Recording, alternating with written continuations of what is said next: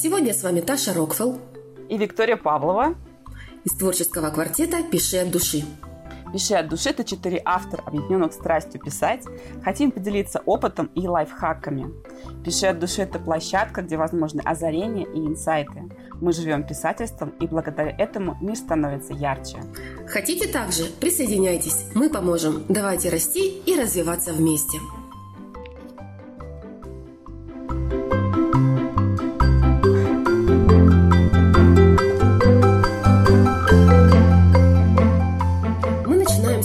Подкастов о нашем творчестве. Сегодня под микроскопом Виктория Павлова. Мы поговорим о ее романе «Пристанище для уходящих».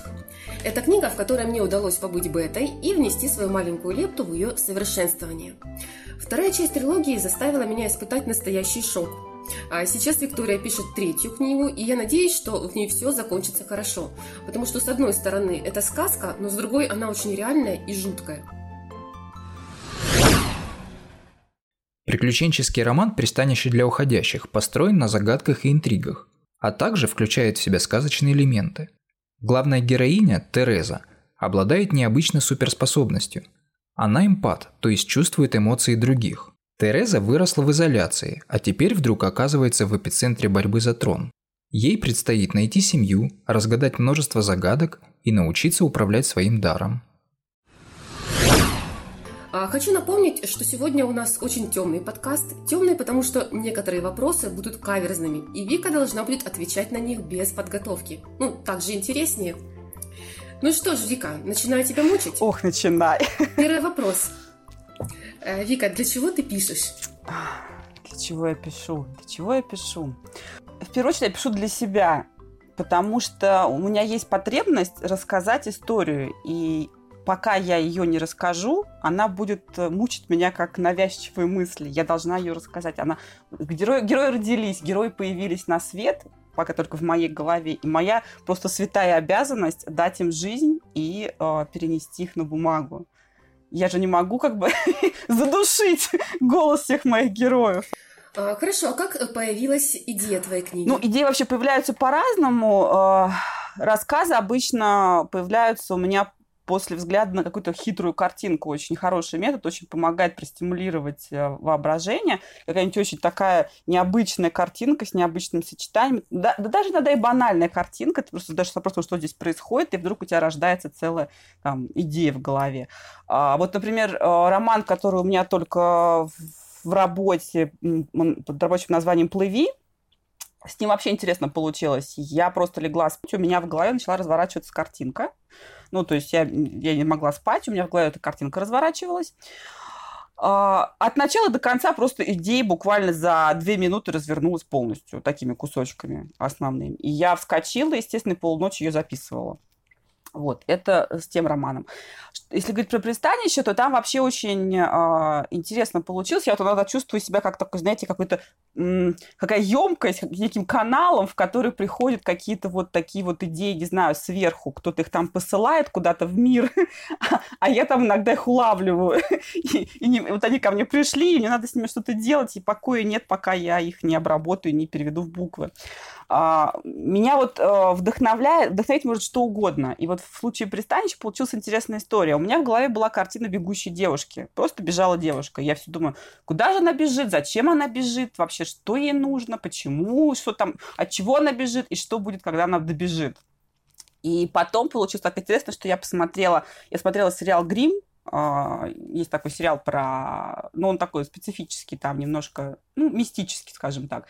И одна минута финальной серии четвертого сезона а, выстрелила для меня. То есть я в ней увидела что-то такое неожиданно, что... Внезапный инсайт, да? Да, да, да, инсайт. Что вдруг моя девушка, которая бежала в голове до этого года два, наверное, она куда-то там бежала, все не могла понять, куда она бежит. И вдруг у меня в голове это щелкнуло, и история начала разворачиваться. Причем э, с сериалом Грим это все никакого отношения, вообще связи никакой не имеет. Там вообще другие, совершенно другая, другой жанр, другие герои, это вообще все другое. Но вот именно этот момент какой-то, который вот просто триггернул меня, и все, у меня эта история развернулась в голове. Именно вот, вот благодаря вот этому моменту. И все, и пошло, и поехало. Идею мы поняли. А теперь скажи, э, бегущая девушка, а какой именно посыл в пристанище? Ну, чтобы, чтобы увидеть э, свет, должен быть контраст, должна быть тьма. А, чем больше тьмы, тем больше света, как я считаю. Поэтому, проходя через какие-то тяжелые испытания, а, любой герой, а, он должен увидеть вот этот свет внутри себя и вокруг себя.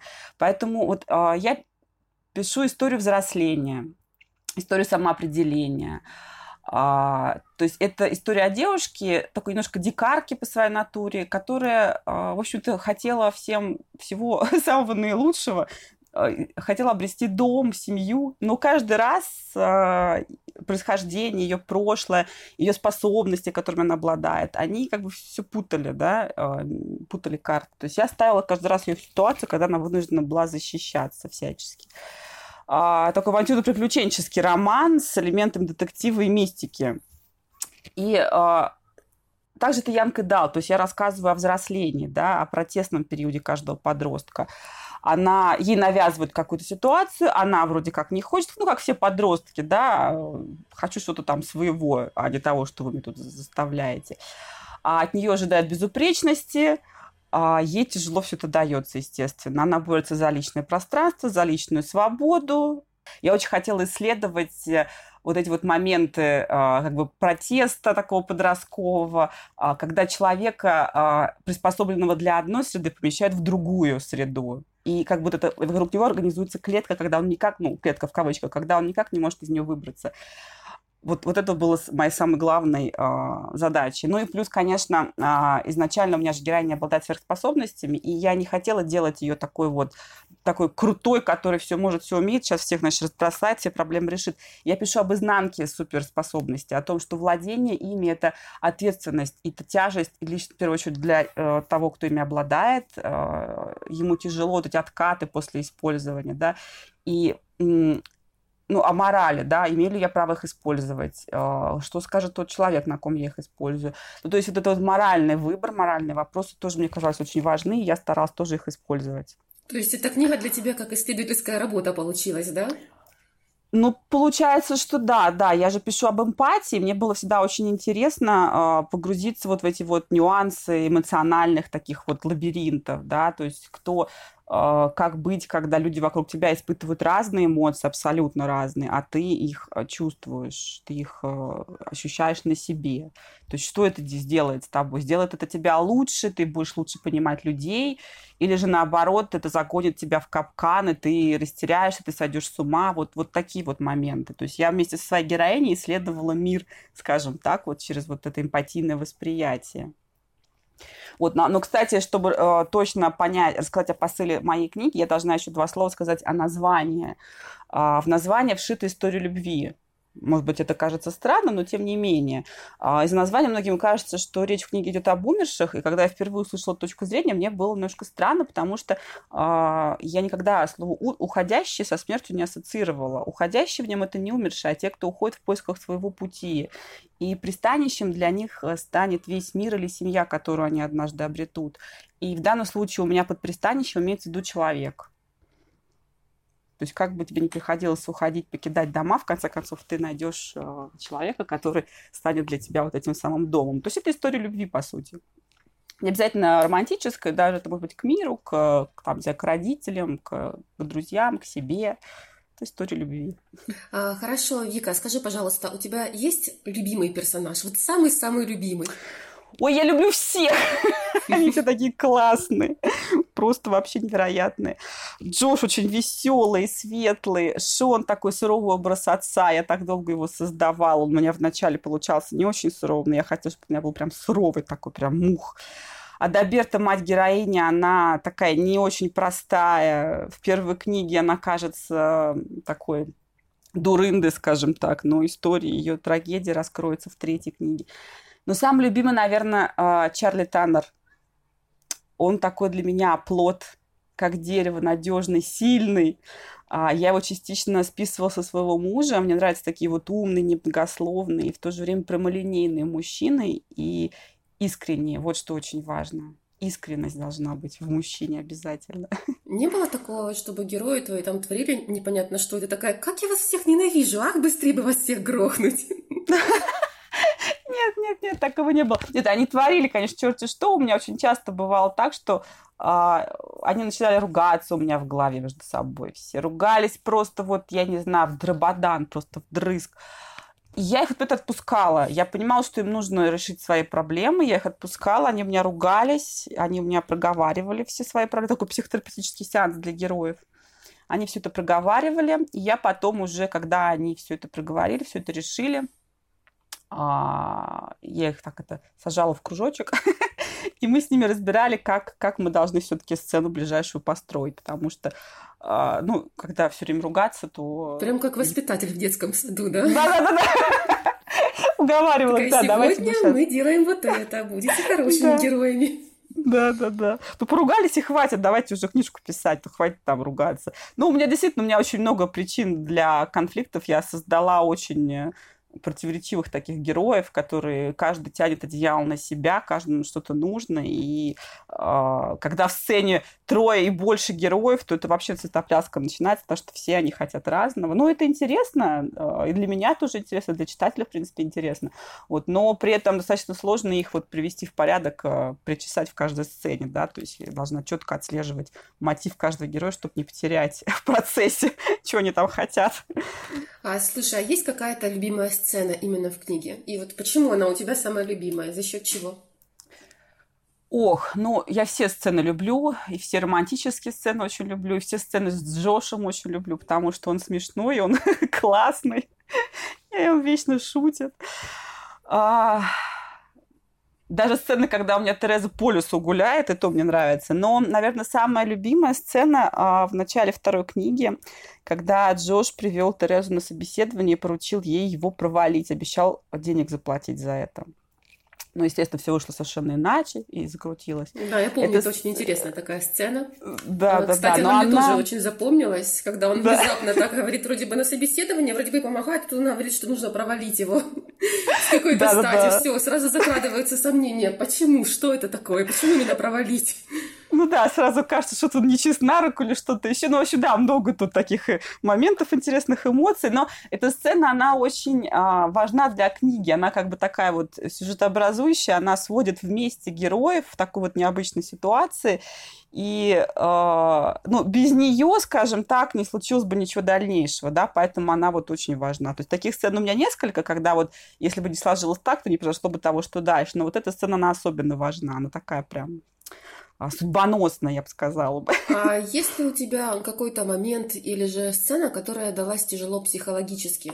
Вот, которую ты тяжело писала долго, вот, на которую ты потратила очень много времени, которую, допустим, даже вот не могла написать, какой-то барьер был. Да, да, есть, конечно. Вот э, во второй книге вообще очень тяжело и э, морально, и физически мне дался финал. Э, для героини это была очень сложная ситуация трагично. Ей пришлось сделать массу выборов тяжелых, э, возможно, неверных, потерять друзей. Э, это был такой перелом. Жизнь, которую она строила, в один момент рухнула.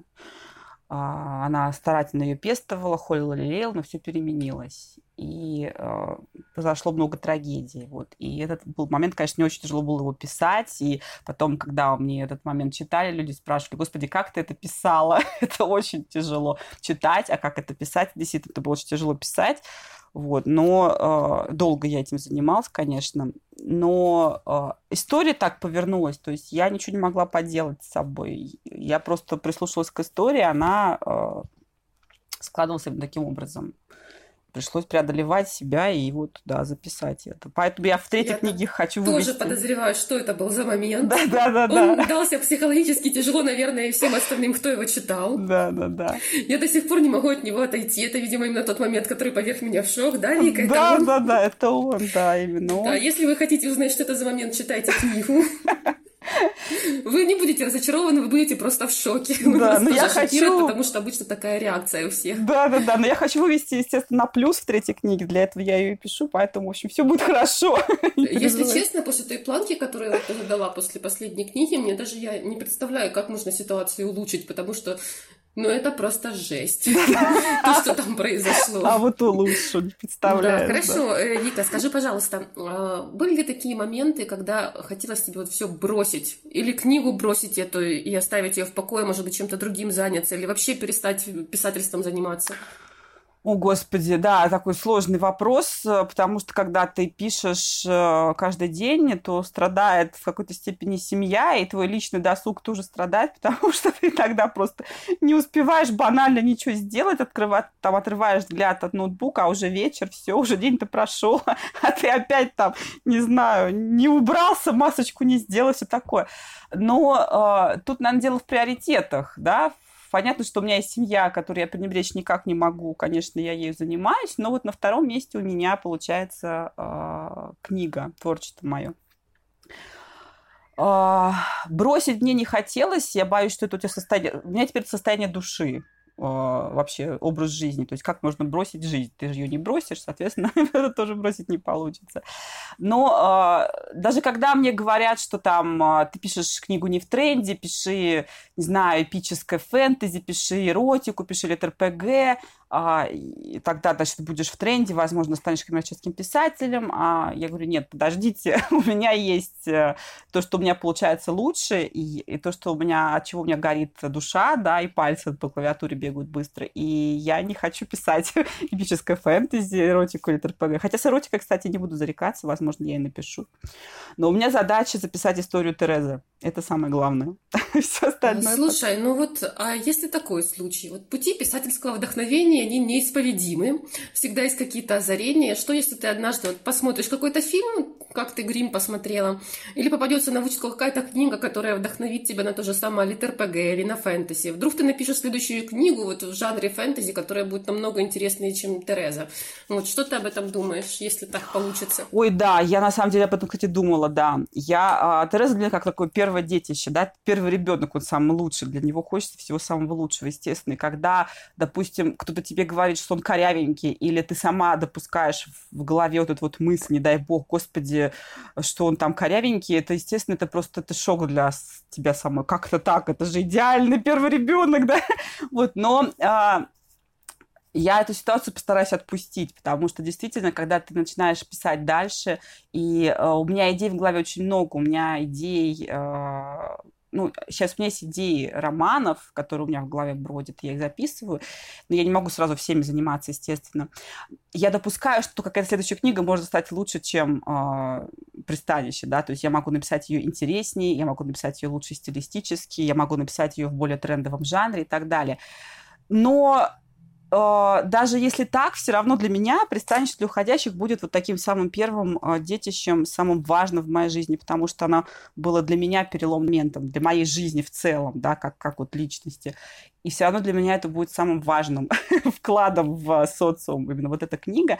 Хотя я люблю, на самом деле, все свои идеи, все свои рассказы, все свои книги, которые есть и которые будут и все для меня То очень ценные. Можно сказать, что эта книга изменила и тебя, и твою жизнь, так? Да, да, да, да, эта книга изменила меня и мою жизнь однозначно. Так и есть.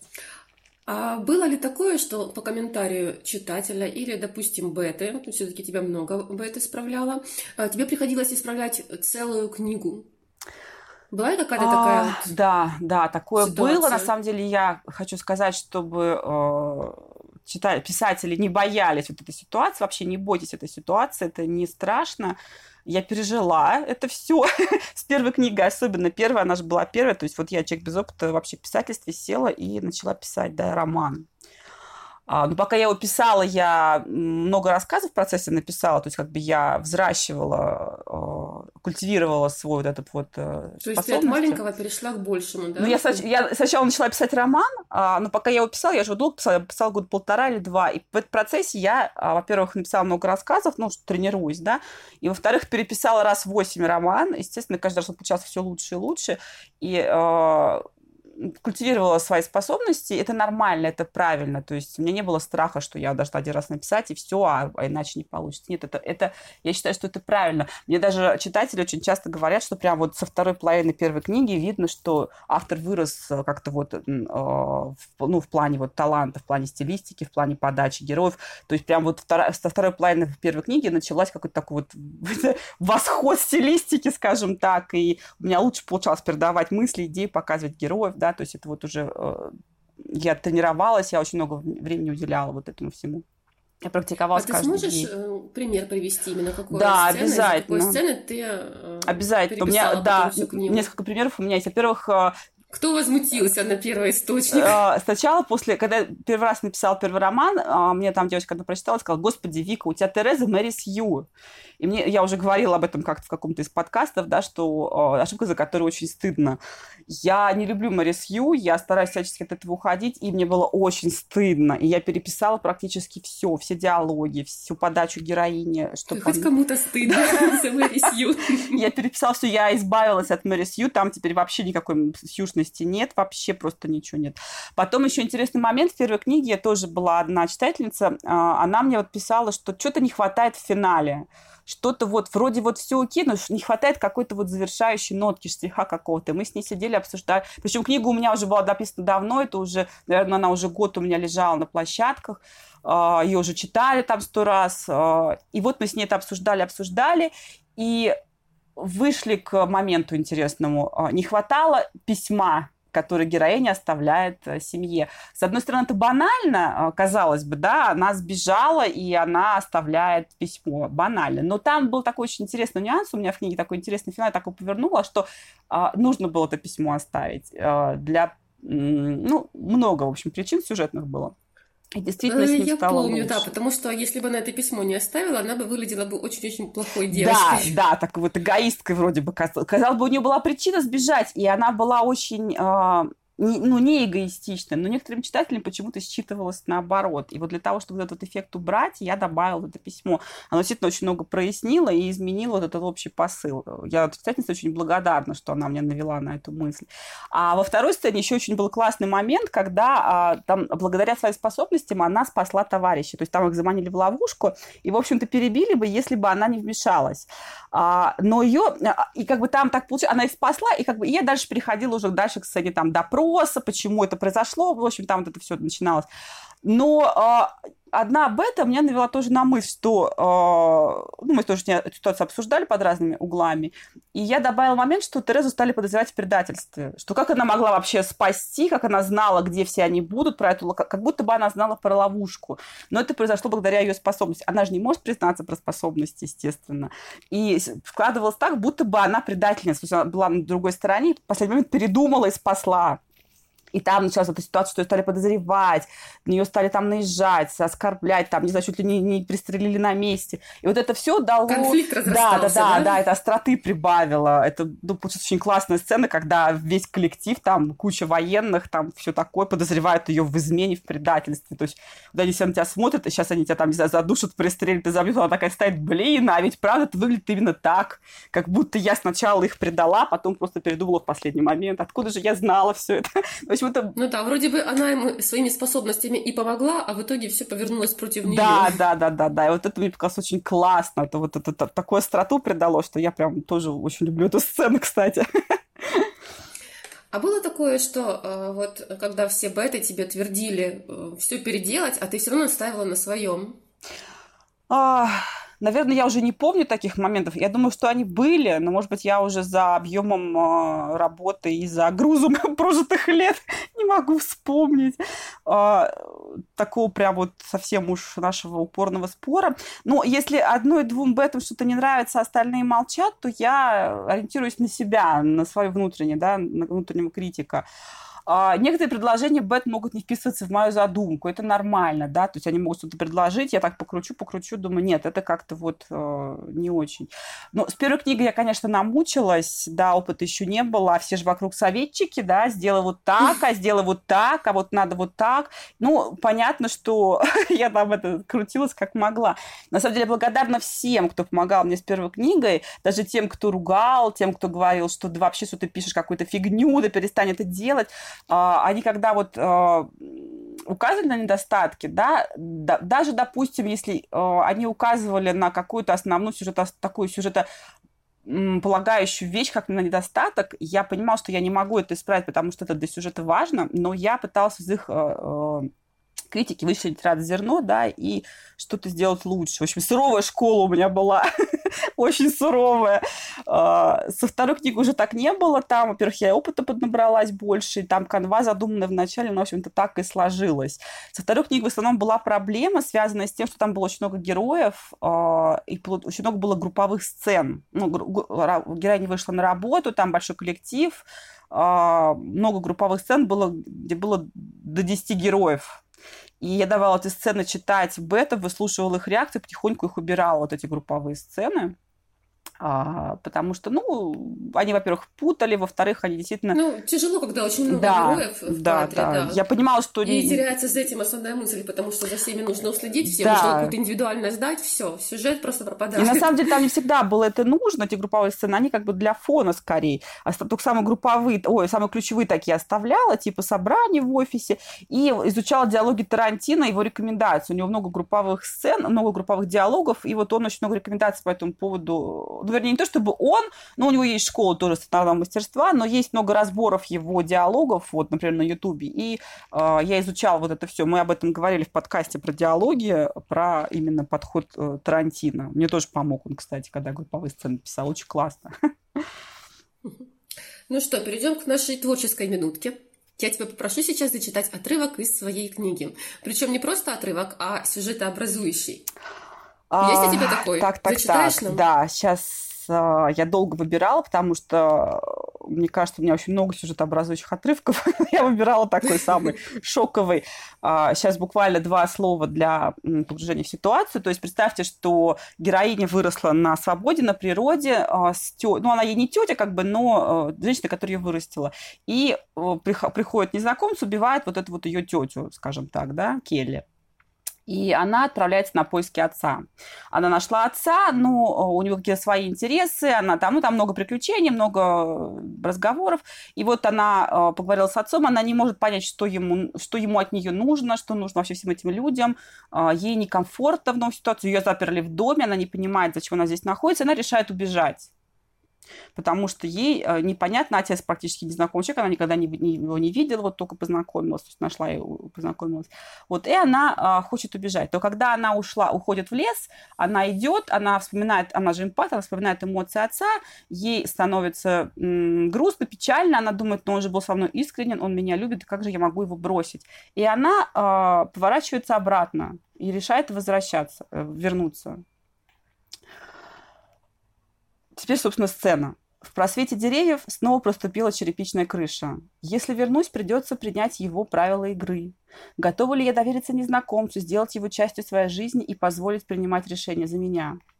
«Тереза!» Я вздрогнула. На долю секунды во мне вспыхнула надежда, что это Келли. Но голос не ее. В десяти шагах от меня стояла невысокая, элегантно одетая женщина и протягивала ко мне руки. «О, девочка моя, ты не представляешь, как я рада тебя видеть. Я так долго этого ждала!» Сердце зашлось стакаты, когда она подошла ближе. Я словно в зеркало посмотрелась. То же лицо, фигура, рост и даже такие же серо-голубые глаза, только волосы светлые и красота абсолютная. «Мама!» Она бросилась ко мне, начала гладить лицо, руки, плечи, ласково улыбаясь. Я отпрянула от неожиданности, но это ее не смутило. Она просто схватила меня сильнее, испытывая волнение и нетерпение. Но эмоции были слабые, как будто мне досталось только эхо. Ты такая красавица, боже, посмотри на себя, ты совсем взрослая. Твой отец лишил меня материнства, вырвал из рук. Я мечтала о нашей встрече столько лет. Она тараторила, не переставая, не давай вставить ни слова, да и не ожидая моих комментариев. Мне столько нужно тебе рассказать, мы уедем прямо сейчас, твоя жизнь изменится, я обещаю. Она тянула за рукав, приглашая идти за ней. Я ждала встречи, но это выходило какой-то поспешный. Внутри зашевелился страх. А отец знает, что ты здесь, нужно ему сказать. Вспышка раздражения с ее стороны не удивила. Они явно относились друг к другу прохладно. «Милая, твой отец тут совершенно ни при чем. Все эти его глупости, я говорю о тебе. Ты ведь хочешь наладить свою жизнь?» Я пошла за ней, но отсюда надо хотя бы записку оставить. Нет, подожди, возмутилась я, останавливаясь и упираясь. Меня прошило ее разочарование, которое также ясно отразилось на ее лице. Я никуда не пойду. Если хочешь поговорить, договори здесь. Тереза, веди себя как ребенок. Тебе будет лучше, если ты сейчас же пойдешь со мной. Ты меня потом поблагодаришь. Я чувствовала ее, что напряжение в ней растет, она начинает негодовать и злиться. Меня ошарашило такое давление. Тут она посмотрела мне за спину. Я попыталась вырваться и оглянуться, но в это мгновение почувствовала укол в плечо и прикосновение. Мой страх и облегчение матери смешались в нелепом коктейле, прежде чем я провалилась во тьму.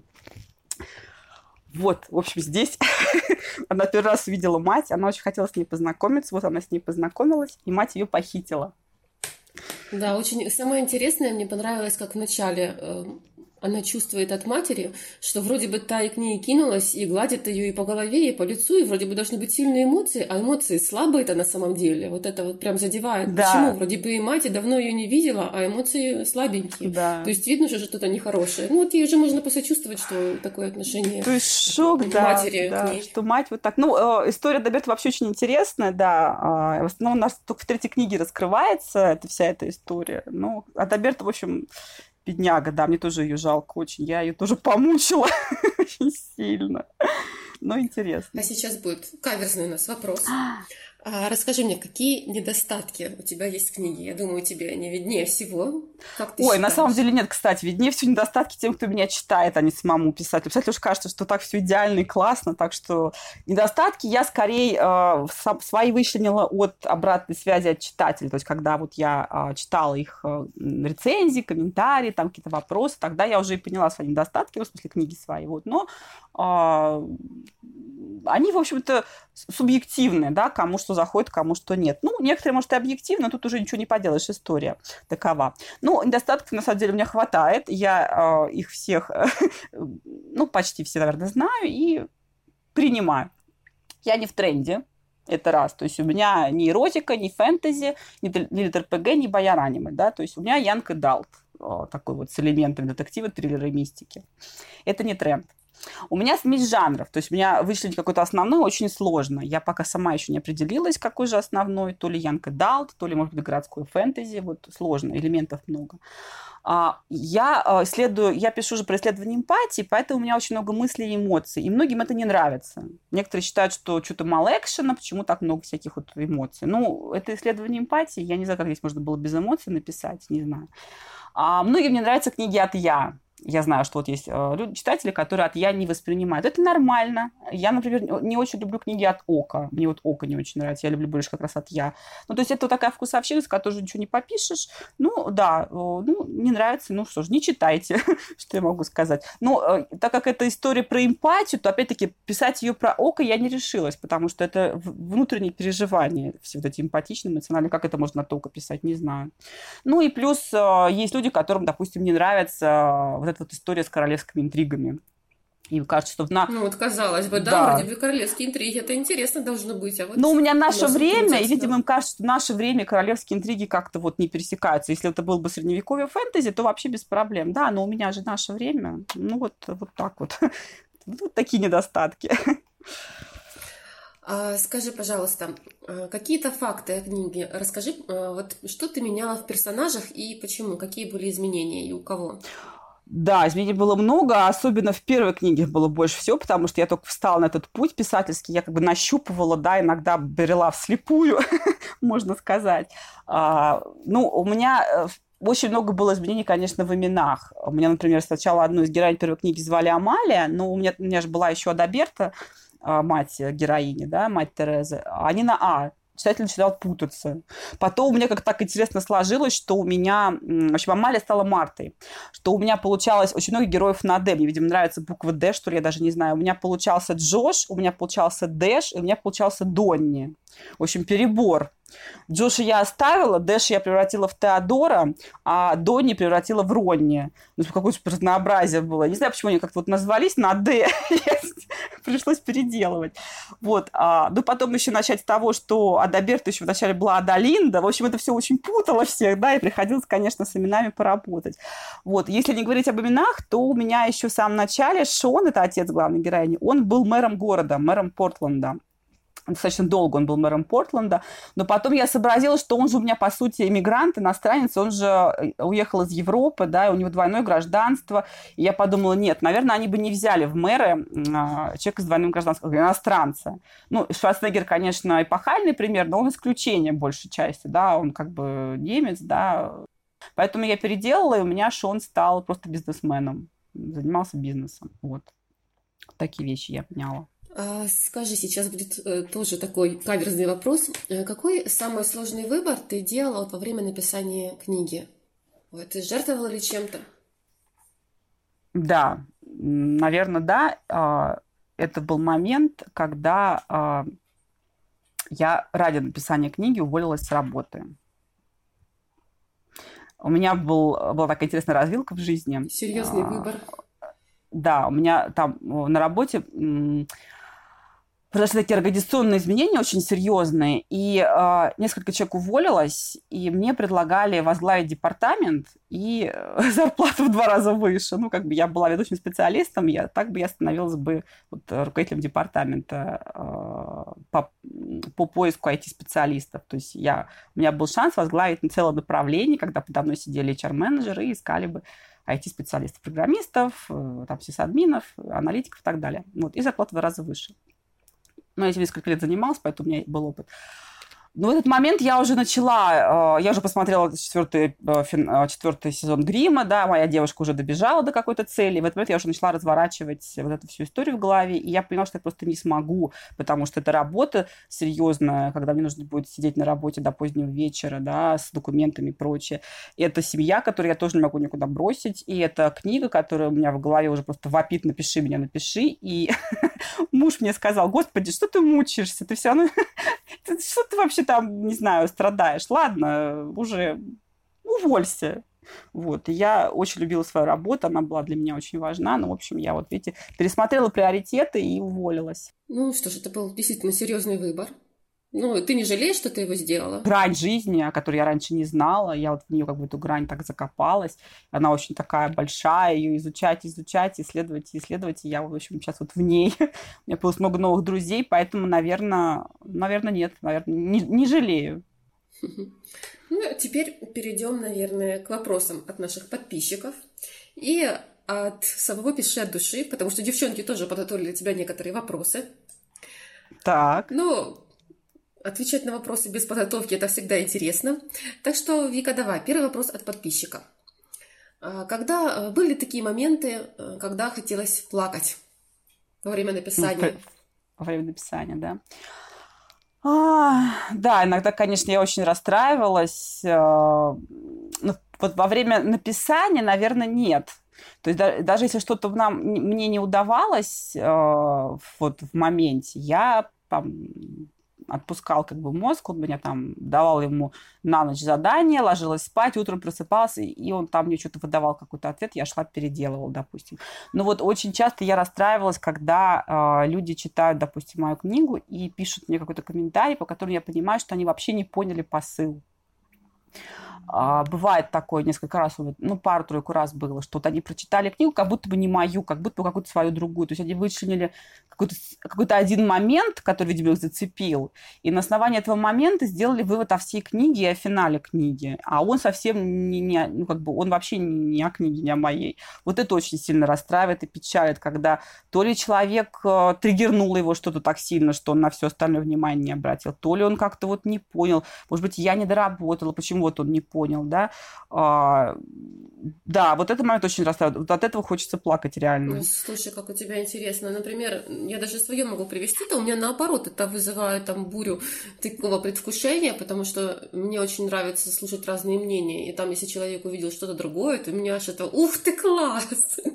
Когда увидел что-то свое именно в книге моей. Да. Да, а у тебя наоборот, ну, как необычно. Да, у меня наоборот. Ну, потому что я вроде как вот этот посыл, да, я пишу же о любви, об искренности, о том, что ради э, там близких можно и пожертвовать собой, и всем. Вот, вот о таком я пишу. А когда человек мне начинает писать, что у вас героиня эгоистично думает только о себе, например, да, вот этот момент он меня очень сильно триггерит, вот реально хочется от этого плакать, потому что, да блин, я, я две книги писала о том, как она ради того, чтобы никто не страдал, жертвовала собой, и вдруг человек говорит, она вот э, эгоистка вообще. А никто этого ну, не понял, так? да? Прям по самому да, больному да, да, месту ну, проехались. Да, да, да. Ну вот пару раз у меня было такое, да, что вот люди воспринимали это так. Ну, э, наверное, это от личного опыта зависит. Может быть, это э, был такой опыт у человека в жизни. Может быть, ему кажется, что вот так себя ведут эгоисты. Не знаю, потому что э, в основном, конечно, в массе воспринимают э, верно всю эту историю. То есть, ну, и, там, судя по рецензиям, по по откликам. Вот. Но бывает вот, э, ну, пару-тройку раз было такое. Это, конечно, меня очень расстраивает. Еще один вопрос от подписчиков. А что помогло тебе добавить глубины персонажам? То есть сначала от персонажа, понятное дело, ты говорила, что у тебя была Мэри Сью, и ты с этой Мэри Сью потом сделала более э, глубокую Терезу. Вот что помогло тебе ее такой сделать? А, да, ну такой очень вопрос э, объемный, да, на него так быстро не ответишь. Но ну вот э, если говорить о второстепенных, начнем с них, потому что с ними, наверное, попроще, э, то это детали вот, например, у меня э, во второй книге, где много героев, э, там большой коллектив у Терезы на работе, естественно, мне нужно было как-то дать читателю опор для того, чтобы они различали этих героев, потому что по именам не всегда, да, имена не все запоминают, не все их различают. Я давала детали. У меня, например, Уиллер был бабником, при этом он в упор не замечал брюнеток и шатенок, только блондинок. А, еще у него на шее тату орла, и он выливает на себя по флакону туалетной воды.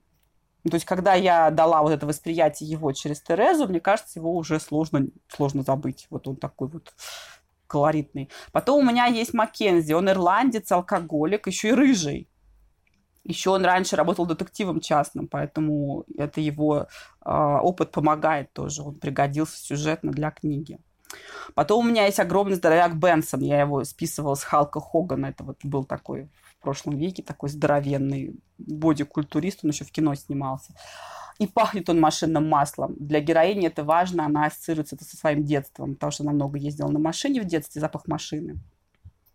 Потом у меня еще был Хикс, которого вечно все ругали за что-нибудь, и он дергал усы без конца, как бы все не выдернул, непонятно, как ну, мог бы все выдернуть. А, это тоже как бы я связала с героиней, то героиня все время боялась, что ругают ее, но периодически ругали не ее, а вот того парня, да, и как бы тоже все читатели запоминали, что вот Хикса тоже за что-то ругают, то есть привязывала как-то вот эмоционально. Потом у меня еще был Стюарт, который женился, и все все время говорили про его свадьбу, всю вторую книгу. А, вот, то есть вот такие вот детали, я как бы вот их наслаивала, потихоньку наслаивала, показывала через э, восприятие героини. И, в общем-то, э, судя по комментариям, у меня вот эти вот второстепенные герои запоминались более-менее. То есть я вот а делала если упор. вот именно касаясь главной героини Терезы, то что тебе помогло от Марисью уйти?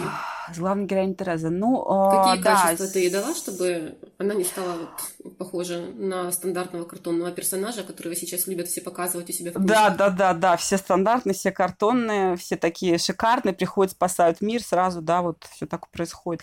Вот, но я э, делаю упор на противоречиях и на причудах различных, на странностях.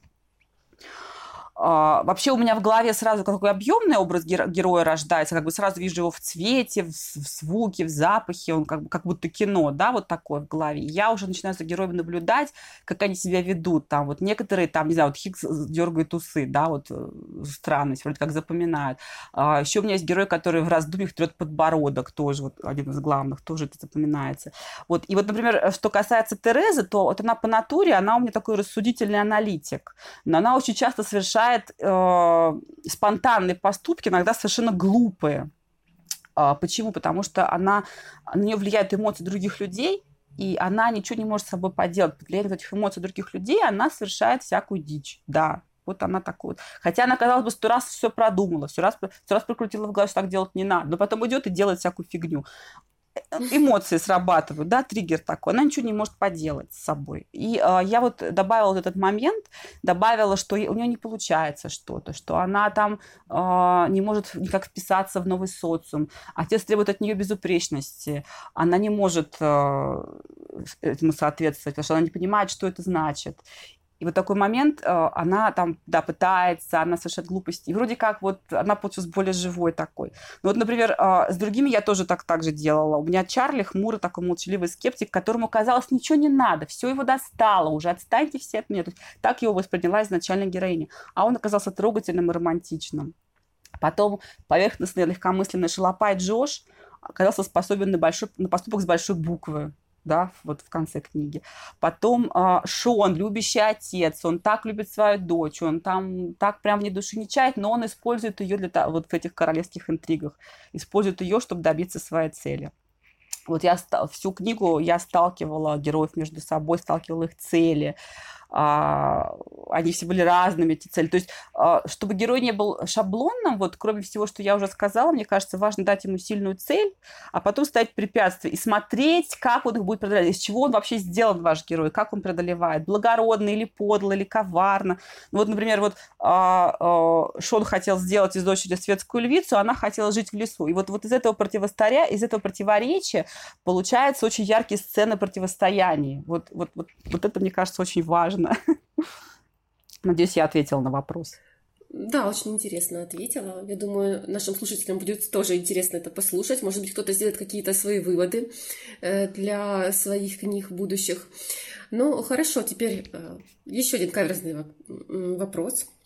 Так. От Виктории Райт. Я думаю, ты уже понимаешь, э, о чем будет вопрос, приблизительно о чем она тебе сейчас задаст. По какому принципу ты отбираешь тех, кто должен погибнуть? Вот. О, как интересный вопрос.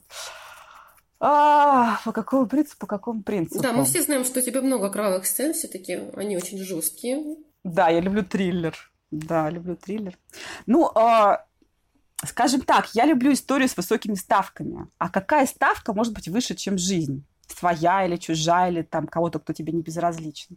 В таких ситуациях проявляются истинные качества человека, как я считаю, когда ему не перед кем притворяться, даже перед собой, когда обнаруживаются все душевные порывы. То есть ты должен для себя ответить на вопрос, кто ты, трус или воин, благородный или подлец, и что дремлет в тебе, когда остается только страх смерти, какие дремучие силы поднимутся из глубин твоей личности. Вот я лично очень люблю читать такие истории, ну и смотреть там, да, кино, сериалы. Обожаю прям. И э, вот, кстати, интересно, что в экспансии, книги, которые я очень люблю, авторы убивают людей миллиардами. Там просто вселенский размах. Там есть момент, когда они уничтожают э, этот астероид, который, ну, там уже, там же про будущее, это фантастика, там уже живут люди, и э, погибает полтора миллиона человек на этом астероиде, ну, жители астероида, астероидяне. Вот. А потом они еще на Землю два астероида бросают эти авторы, и там 10 миллиардов людей умирает в один день. Вот, в общем-то, после этого моя книга кажется просто детским лепетом. У меня в таком масштабе никто не помирает. Вот, но а, я э, люблю, в общем-то, писать о благородных людях, о благородных целях, вот если говорить о большой форме, о романах. О подлецах я писала только всякие рассказики, экспериментировала, что называется, изучала. А вообще мне нравится, конечно, писать именно о светлой части э, людей, челов... ну, человека, о светлой его половине. Вот. И э, если говорить о второстепенных персонажах, ну, там, конечно, проще. Они чаще вводятся для того, чтобы погиб в нужный момент, да, и надо дать огоньку сцене, ну, чтобы понять, что, да, что это действительно, э, что злодей, ну, что антагонист, он э, действительно злодей, да, он не просто там махает пистолетиком, а он действительно кого-то убивает. Ну, для демонстрации его мотивов, демонстрации его даже не мотива, а, скажем так, его э, грани, как далеко он может зайти. То есть второстепенные персонажи, они чаще вот для этого нужны. Если я говорю кого-то из главных, то обычно это тоже сюжетообразующий. На самом деле вот это вот э, камень преткновения, который мне все, значит, говорят, как же ты могла так поступить в финале второй книги, э, это важный момент для героини, для истории в целом. И именно из из-за этого, из-за того, что я так вот сделала во второй книге, а, с одним из героев, а, случится все, что случилось в третьей книге, и случится офигительный хэппи-энд. Просто офигительный. По-другому не могло произойти. Если бы случилось по-другому, то это была бы скучная, неинтересная Я вот история. честно себе не представляю, как можно из той, не буду говорить это нецензурное слово, как из него можно сделать какой-то счастливый конец. Ну ладно, я буду тоже с нетерпением ждать, что ты там напишешь. И еще один вопрос. Какая для тебя взрослая Тереза? Какой она должна быть? Вот сейчас она там буйный подросток у тебя, упрямый очень, а вот какой ты ее видишь взрослая. в будущем? Ой, какой классный вопрос. Ой, черт подери, какой здоровский. А, да, я на самом деле как бы в голове своей проматывала историю Терезы а, после того, как... Есть такая, кстати, вот эта методика, есть методика интервью, да, а, и один из принципов этой методики в том, чтобы а, брать интервью у своего героя, когда история уже закончилась. Не перед ней, не во время, а когда уже все закончилось. Все, то есть ты знаешь, чем закончится история, все, прошло несколько лет, и вот ты у своей героини начинаешь брать, ну, или героя берешь интервью, чтобы он рассказал тебе, как вообще он все это пережил, что для него было важно, с чем он там жертвовал, чем не жертвовал, и что сейчас. И вот я у своей героини брала действительно такое интервью. А, и она мне рассказала о том, что у нее все хорошо. Что она, как скажем так, нашла, в общем-то, ресурсы, да, и опору в жизни а, благодаря людям, которые ее окружают. Ну, для эмпата что важно? Для эмпата важно, чтобы люди, которые вокруг нее находились, были счастливы э, тогда счастлива она. Потому что если начинаются конфликты, то, естественно, это все тяжело очень влияет на нее. Плюс э, дети на нее влияют позитивно в плане эмоционального состояния, потому что дети всегда веселы, они легки, они э, ожидают чуда, они вдохновлены каждым мгновением жизни, независимо ни от чего, да, и ей легко, хорошо рядом с детьми. Ну, Поэтому, вероятно, у нее будут дети, рядом с которыми ей будет хорошо и, и классно. Вот. То есть ей нужны счастливые люди вокруг нее и дети. В общем-то, это вот рецепт э, счастья для эмпата. Что еще нужно? Только вот это. Вот. Ну, в основном вот такие моменты. Ну, естественно, на ней очень большая социальная ответственность. Это тоже нельзя э, списывать со счетов. Ну, вот э, думаю, что ну, так как она искала три книги, она у меня ищет гармонию. И я не могу ей ее не дать. То есть я даю ей гармонию, потому что я обязана. Я ее достаточно помучила, и я считаю, что она достойна того, чтобы эту гармонию обрести в жизни и прожить счастливую, долгую счастливую жизнь в окружении счастливых людей и детей, а потом и внуков. Вот так вот. Э, очень интересная точка зрения. По крайней мере, мы все ждем твоего хэппи-энда, который ты напишешь. А, да.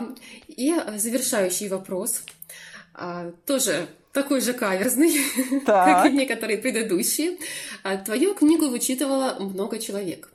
А не считаешь ли ты, что теперь она не полностью твоя?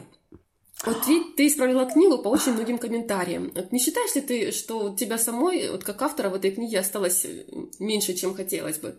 Не-не-не, вообще не считаю, вообще не считаю, нет.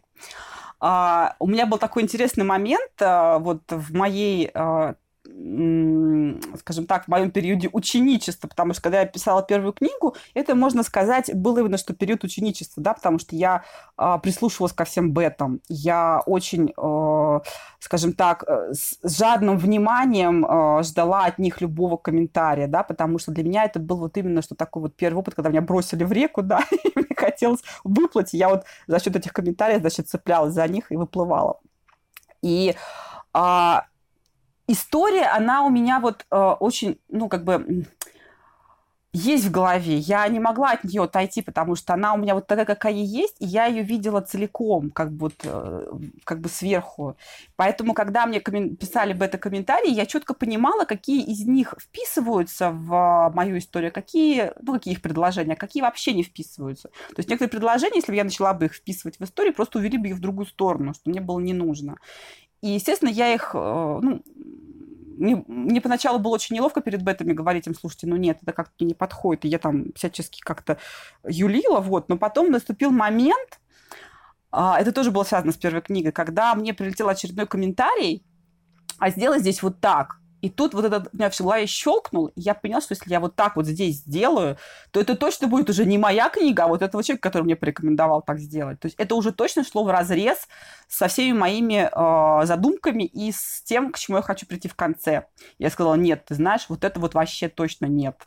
Все, и с этого момента я вот этот, осознала вот эту вот границу между тем, что мое, что не мое.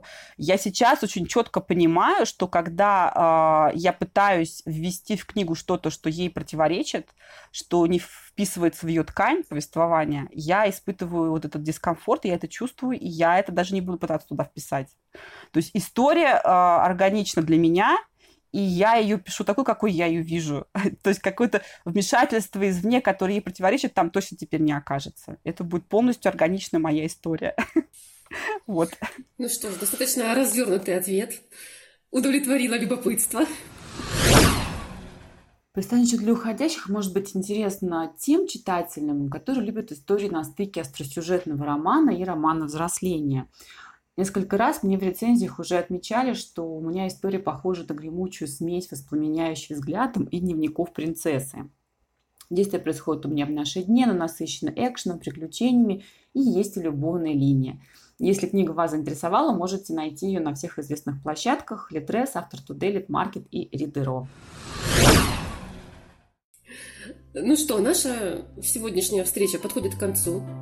У нас впереди заготовлены такие же творческие интервью с остальными участниками квартета. Виктория Райт, Анной Ореховой, со мной, к сожалению. Э, мы выпытаем их э, сокровенные тайны, э, источники идей, разложим на атомы творческую деятельность и рассмотрим под микроскопом писательский процесс. Следите за нашими выпусками на всех аудиоплощадках ВК, Apple, Google, Яндекс и Storytel. Там мы делимся писательским опытом и лайфхаками. Пишите от души и до новых встреч. Всем пока! Пока!